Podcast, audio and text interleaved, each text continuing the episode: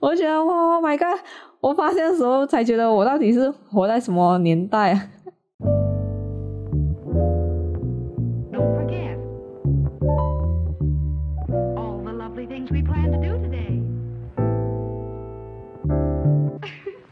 Hello，大家好，我是阿特，欢迎收听设计火起来，Design Fire Up。看多点书真的能提升设计品味吗？设计师应该要阅读吗？饱读诗书又能为设计师带来什么呢？那我先说说我小时候的事啊。我小时候哎就很喜欢看漫画啦。我妈是那种一直以来都没有阻止我看的啦。这些一般大人所觉得没有任何益处的漫画，就好像一些大人会对漫画的刻板印象就是不好的书咯。好像哆啦 A 梦里的那个大雄啊，他妈妈就会常常骂大雄：“你又在看漫画了。”可是哦，我妈却没有阻止我啊，就连蜡笔小新啊，这种感觉有点在写那种色色小孩的生活，她也会让我看呢。可是现在长大后，我就会很庆幸我妈是这种妈妈，就是不会阻止小孩看漫画的妈妈，才会养成我长大了后也会喜欢去看书啊。所以别阻止你的小孩看漫画哦，没有任何坏处的。然后有时候漫画也是会启发给我们一些灵感啊，就会诶，原来故事是可以这样的哦，甚至会好奇啊，到底作者他经历了什么，为什么能想出这样的剧情呢？好像那些进击的巨人啊，怎么还能想到这样的东西？就这样的背景故事等等。那今天这个主题耶，没有要讲漫画啦，就是。主要是突然想到自己为什么会有看书的习惯这样啦。其实最近哦，我就看了一本书，叫做《品味从知识开始》，然后就很想跟大家分享一些书的内容啊和读后感啊。这本书其实我买了好几年了，但是就躺在我的书柜里面好久，直到最近我才拿起来读啊。之前有尝试要读，可是就是当时脑里没有想要吸收这些想法吧。就一直读到二十多面啊，就读不进了。其实我不是讲那本书难读啊，是因为当时我觉得，嗯，我是不是该要做一点笔记啊？感觉这本书有很多知识，所以是不能随便读。等下我忘记了，不是又亏了咯，又要看过啊，所以我就放在那边，就放了很久。直到最近我又在收拾书橱的时候啊，又在把它放在桌上啊。就一直放在那边哦，让自己一直看到啊，就会想让自己潜意识去读那一本书。我这样会不会让大家误以为这一本书到底是多难读啊？其实没有耶，我也就用了两个晚上吧，我用了两个晚上的时间就读完了。可能我找到读书的方法了啦。诶，我这边也是可以跟大家 share 一下，就进入这个主题之前啊。我找到一个方法，就我上个星期才发现的一个方法，就是，嗯，我好像看了很多书啊，可是内容哦，好像没有记到，诶，感觉好像没有吸收完那本书的精华，然后我就突然觉得哇，很浪费啊！我那也可以这样啊，好像有读又没有读到的感觉，然后我就去上网搜哦，我就看有没有比较好的读书方法，然后我就找到了一个，就我现在开始用这。就我觉得这个方法很快速又简单了，又可以记到书的重点了，那就是贴标签啦。因为我不喜欢折书啊，也不喜欢在上面写东西啊，感觉会破坏那本书啊。所以每次读完书后啊，那本书都是干干净净的。然后我就看到原来世界上有一个东西叫做 bookmark。已经知道方法的人别骂我，因为我之前真的是没有发现过 bookmark 原来是可以这样用的。我真的从中学时期啊，我都从来没有用过 bookmark sticker 这样的东西。书签就会知道啊，就是读到哪里就卡在哪里嘛。但是我没有想到哦，书签贴纸啊，就是那种 bookmark sticker 啊，小小片那一种，然后上面有颜色，然后它是可以连在上面，小小张这样。以前我就看同学都是贴在笔记本上面的嘛。然后现在我就哦，原来是可以这样用啊，就可以贴在书上面。这我没有想到啊，就当时我脑也是很不灵活啊。然后发现这个方法过后，我读书真的是超快啊。因为那个网上面他教方法是这样啊，就是你在读第一遍的时候啊，就用很快的速度在读，然后看到好的句子诶，就可以贴那个标签起来哦。或者觉得这一句很有意思，但是当时的脑袋转不过来的时候，也是可以贴。然后在看完整本书过后，再回来翻那几个贴标签的页面。这样如果在读第二遍的时候啊，觉得那一句比起其他不是重点，这样就可以撕掉那个标签哦。然后对这个撕掉标签那个，要记得哦，买那种标签啊，是那种。贴纸啊，它连在那个书上面那个纸上面呢，它撕起来也是不会留印啊，就是它不会很粘，可是粘在纸上面它还是会粘着。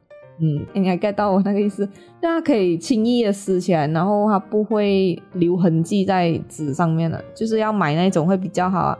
以前我一直觉得没有这种东西，现在随便啊，你上去 Shopee 找啊，都有这种东西。我觉得哇，My God！我发现的时候才觉得我到底是活在什么年代啊？那说回来就是，嗯，刚才讲到哪？就是我们读了第二遍了嘛，就觉得不是重点了，就可以撕掉了，然后保留那些觉得是重点的标签哦。然后再翻第三遍的时候，那些留下标签的，就是你所认为这本书所会带给自己的价值重点，也就是要记下来的部分啦。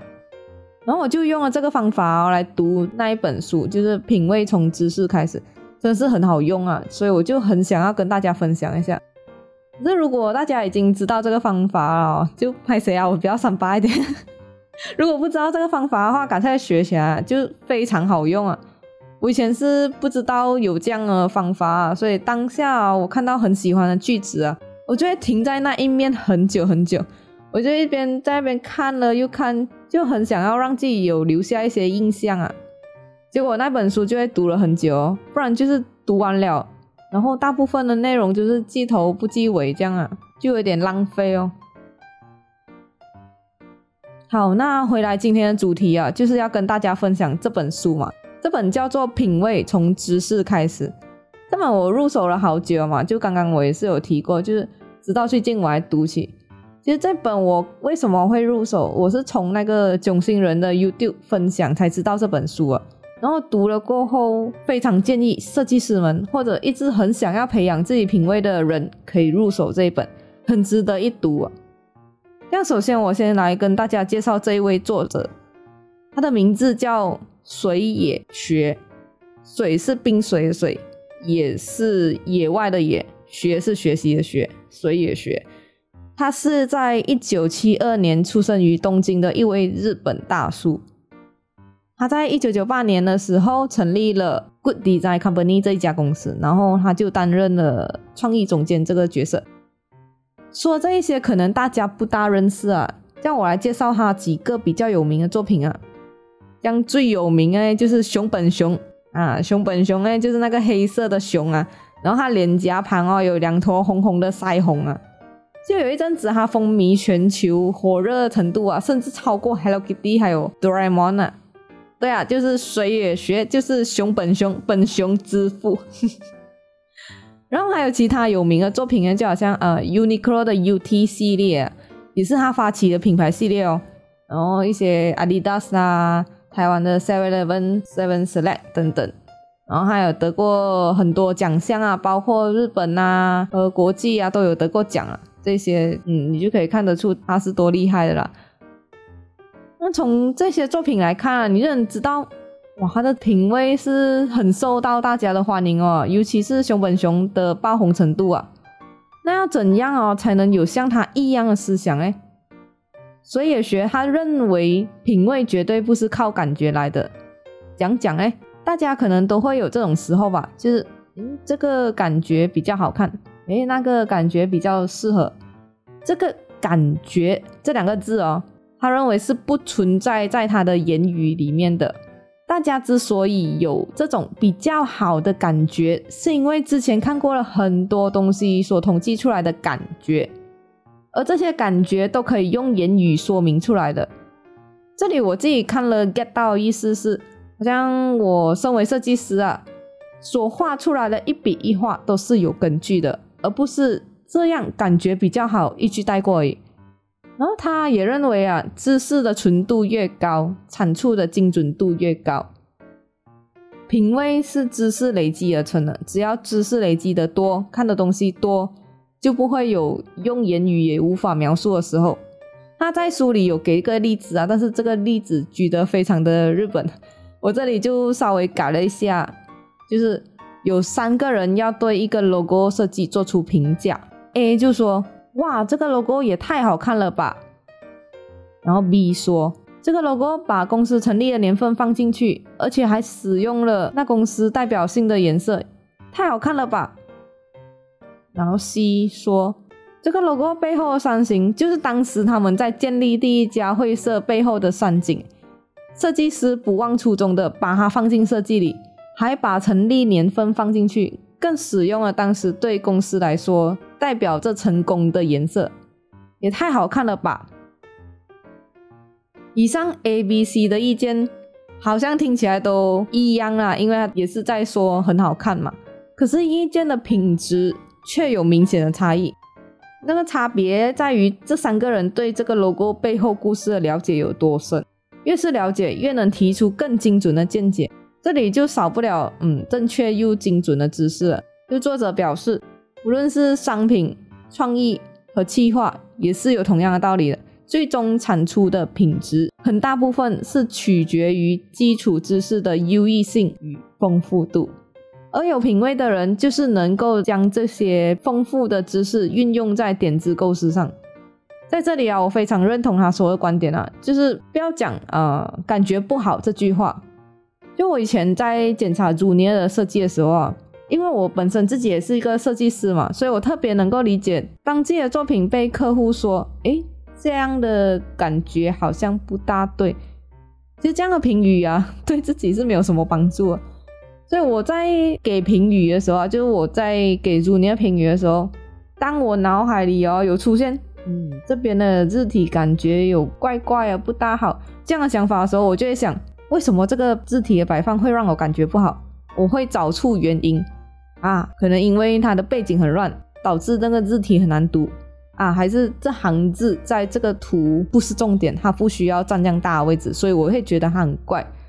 我就会逼自己，也不算逼了，就会让自己去想为什么这个东西让我感觉不好，就会让自己有很准确的意见，然后才 feedback 给他们，feedback 给那些 junior。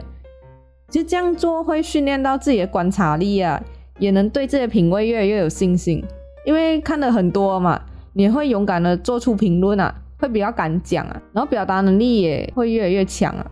就是我不会只说感觉不好这样的词吧，因为你感觉不好，多少会夹杂一些没有信心，因为你连自己你都不知道哪里感觉不好，就是感觉不好而已。你要他讲改嘞，是不是？而且这样做，你直接跟他讲哦，为什么这个东西不好？你要列出原因。这样做的话是能减少时间成本的。嗯，假设讲啊，我们换做是我只跟朱尼讲，这里感觉不大好，他们可能不懂你说的感觉是怎样的，可能他们会越改越糟糕，因为他 get 不到你讲的是什么嘛。所以想要这样果断的说出意见啊，只能找出真正感觉不好的原因。那这个需要补充好这些知识啊，就是有凭有据的说出原因。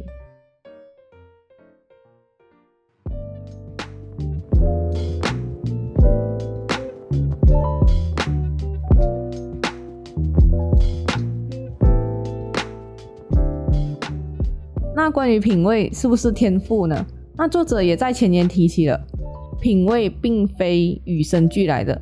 他指出，世界上根本没有灵感之神，而是靠培养出来的。只要了解方法，做该做的事，花些时间，任何人都可以拥有好品味。作者在书中提出能够有效培养品味的三个步骤啊。尤其是要怎样去做出一个有品味或者受欢迎的商品？第一，了解什么是经典。如果以牛仔裤为例子的话，Levi's 的五零一就是经典吧。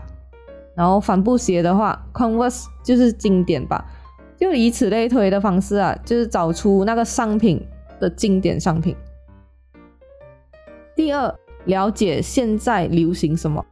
跟经典相反的是，就是当下现在在流行着什么，所得到的知识就能形成对比了。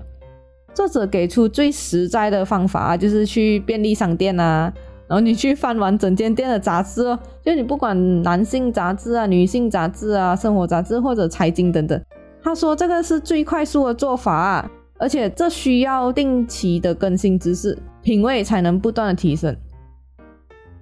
那来到第三个步骤，就是找出经典和流行之间的共同点，就透过分析和解读资讯过后。精炼出属于自己的知识，在经典和流行之间找到共同点，然后不断问自己为什么他们会这样设计。如果拿 Converse 来讲的话，就是嗯，它会放红跟蓝线嘛。然后如果流行的鞋上面它还是会有放红蓝线，你就要找出这些为什么他们拥有这样的共同点，然后透过各方面去解析顾客的心态，最后统整出一套受欢迎的逻辑。以上就是作者他无私分享的三个培养品味的步骤，听起来没有很难，对不对？其实会觉得难的地方啊，是在于自己的坚持啊，花多少时间去研究，最获得多少的回报咯。其实我这边要讲一下，就是这位作者他有多努力的去收集知识。他在书中就有提到他某一个设计项目的初期啊，他是怎样去构思设计的。他甚至会为了更了解这个品牌的启发点，他会飞到地球的另一端去了解原料的出产地。他就是这样坚持累积知识，就把知识注入为设计的思考养分。我们可以从中而知啊，作者的设计从来都不是凭感觉而已。他在书里传达最好一句话就是：知识像纸张，品味像画作，纸张越大。自由作画的空间也会相对的越来越大。有些时候我们去逛家具的时候啊，他们总是能很快的说出：“哎，这个家具好。”就在我们看来哦，他只是品味好而已，有眼光挑出好的家具。但其实我们没有看到是他在背后啊，不知道翻了几百页的杂志，或者看了好几家家具店后培养出来的直觉。有时候他们不是故意要去看家具相关的书的，也有可能他们是自身对家具本来就有兴趣啊，他们很喜欢看，才不知不觉看了很多，这也形成了特殊的品味哦。所以有时候啊，不是自己的品味不够好，而是做的功课太少，对于家具的了解太少，导致我们不能在当下判断出哪个是好看的家具。其实这样讲啊，要培养品味其实不难呢。只要从自己有兴趣的事物下手啊，看久了你也是会培养出某个领域的品味啊。就比如讲啊，我自己很喜欢收集模型，那肯定会去买模型啊，然后会去看模型杂志啊，那也会去看别人的模型作品嘛，也会当然有买过比较劣质的模型啊。那累积了多年以后，自己就会有看模型的品味了，也能知道哪一家制造出来的品质是最好。甚至会知道什么原因让它成为最好，这就是知识培养出来的品味啦。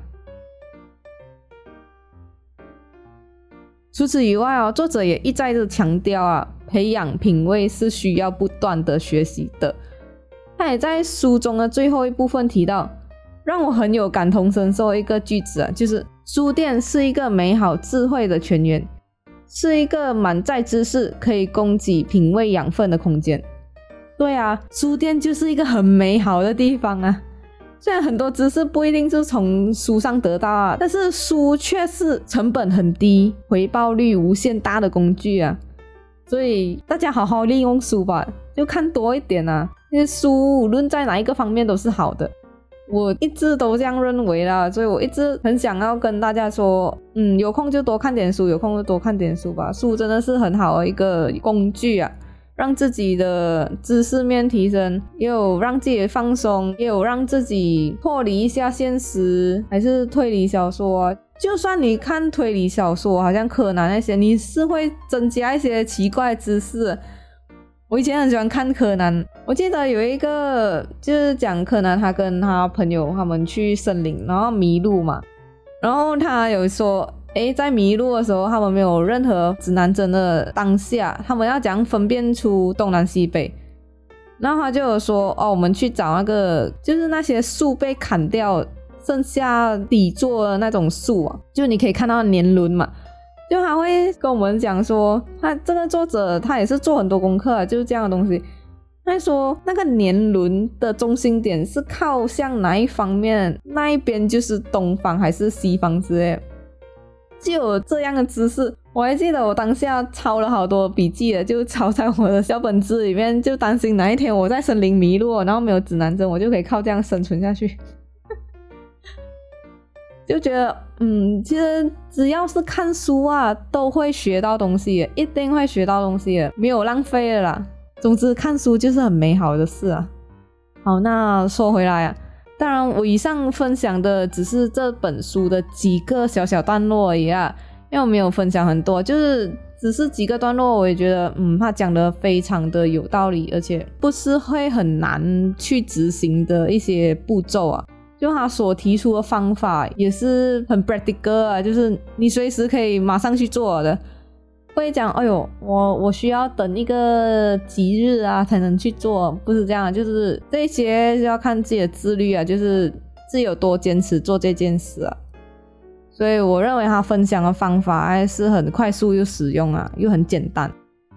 那想要知道水野学品味培养的方法，还有他怎样分析爆红商品背后的故事诶，那就赶快去入手一本吧。品味从知识开始，就很感谢水野学写出这本书啊，因为他真的很无私的分享了培养品味的方法和原因啊。也很感谢把这本书从日语翻译去中文的叶伟丽译者，谢谢翻译出原文的意思啊！我为什么要特别感谢译者呢？其实找人会去关注啊，感谢他们。我以前也是不会觉得有什么问题，直到我几年前哦，我读过一本 UX 相关的中文翻译书啊，哇，我才明白原来译者是很重要的嘞。就如果那本书哦，那个作者他写的很好了。但是翻译出来呢词不达意，那真的是非常遗憾的一件事啊。可能那位译者他对 UX 也不了解吧，所以导致他翻出来就是怪怪的咯。那也跟今天的主题有关啦，就是 sense 跟品味很重要，品味对工作来讲也是很重要。要在工作前呢，准备好这些知识，不懂就找答案，补充这些知识才是对工作负责任的态度嘛。好，那我这集就分享到这里了。那大家真的很喜欢这本书的话，请去购买哦。就是品味从知识开始，我就觉得设计师们都应该要去品一品啊，水野学这个学习态度啊，也能参考他怎样去想他设计构思的方法。好，那希望大家会喜欢这个小小分享了。那如果你喜欢我的节目的话，赶快 subscribe follow 我的节目和 Instagram，我的 Instagram 是 design.fireup。如果有什么问题的话，都可以在我的 Instagram 留言分享。如果你有什么想听到的关于设计的话题，或者有什么不同的看法，都欢迎留言咨询我。好，那今天的节目就到这里了，我们下两周再见啦，拜拜。